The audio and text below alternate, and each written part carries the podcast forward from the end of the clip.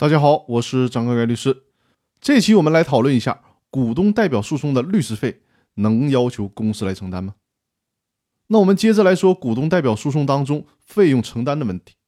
上一期音频我们谈过了诉讼费用，其实，在诉讼案件当中呢，另外一项较大的支出就是律师费用。按照我们国家目前法律的规定，大多数案件当中，律师费用无论是胜诉还是败诉。都需要当事人一方自己来承担。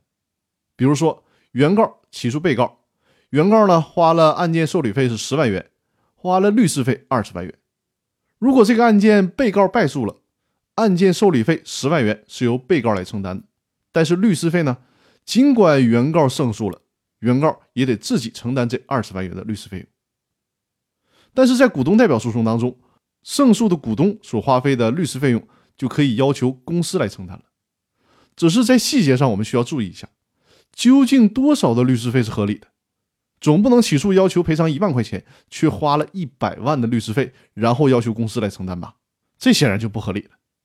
所以说呢，最高法院在《公司法司法解释四的理解与适用》这本书当中提到，对律师费用是否合理的考量，主要应该依据《律师服务收费管理办法》去进行。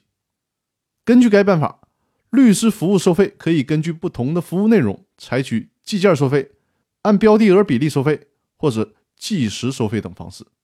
在律师收费中，还有一种收费方式是风险代理收费，就是在诉讼阶段收取很少的费用，但是如果一旦胜诉，就会收取比较高额的律师费，比如按照胜诉金额百分之三十的比例收取风险代理的律师费用。